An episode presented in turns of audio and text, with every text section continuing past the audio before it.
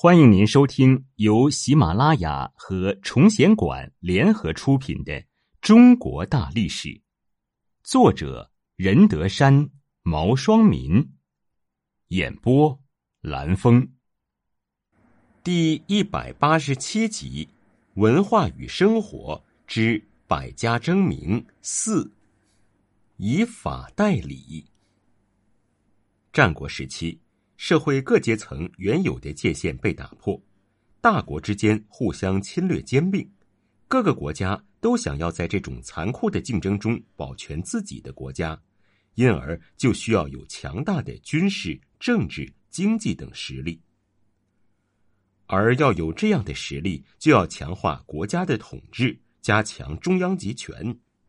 在这样的情况下，法家登上了历史的舞台。他们为自己鼓吹的统治方略提供的理论依据，构成了法家的主要思想。法家的历史哲学观，相对于其他哲学流派，完全是一种全新革命的观点。法家是先秦诸子中对法律最为重视的一派，他们以主张以法治国的法治精神而闻名，并提出了完整的理论和方法。他们在法理学方面做出了贡献。对于法律的起源、本质、作用等关系做了探讨，而且卓有成效。但是法家也有不足的地方，如极力夸大法律的作用，强调用重刑来治理国家等。法家的集大成者是韩非子。韩非是韩国的贵族，据说他有口吃，不善言谈。他和李斯都是荀子的弟子，韩非将自己的见解写成了《孤愤》和《五度》。秦王嬴政读后极为赞赏，急切的下令攻打韩国。韩王本来不任用韩非，在形势急迫的情况下，派韩非出使秦国。前二三四年，韩非作为韩国的使臣来到秦国，上书秦王，劝其先伐赵而缓伐韩。李斯妒忌韩非的才能，加以陷害，致使韩非被迫服毒自杀。韩非继承和总结了战国时期法家的思想和实践，提出了君主专制、中央集权的理论，主张势在四方，要在中央，圣人执要，四方来效。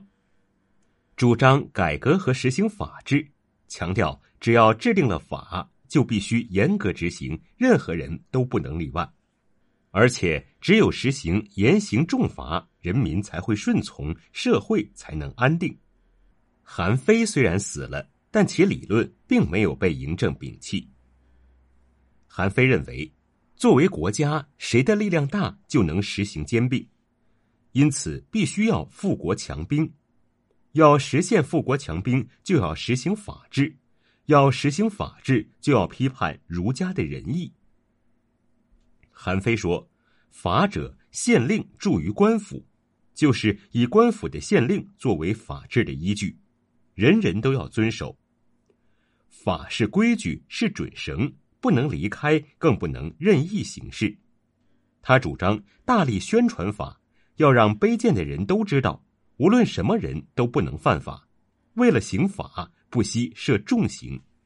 韩非说：“术是国君驾驭群臣的手段，是一种权术，而这术是不能让人知道的。